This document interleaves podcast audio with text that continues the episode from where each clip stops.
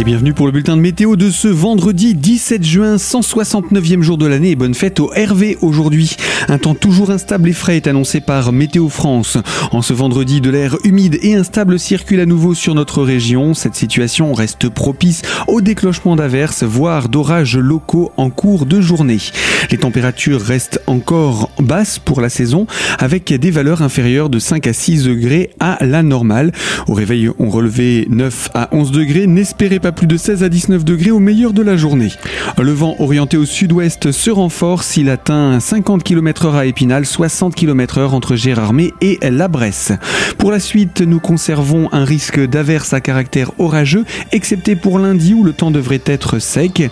Il fera plus chaud en ce début de semaine prochaine. Un mercure qui remonte à partir donc de lundi. Sinon, les minimales comme les maximales sont stationnaires tout au long de la fin de semaine. Retrouvez toute l'information météo en parcourant notre site radiocristal.org.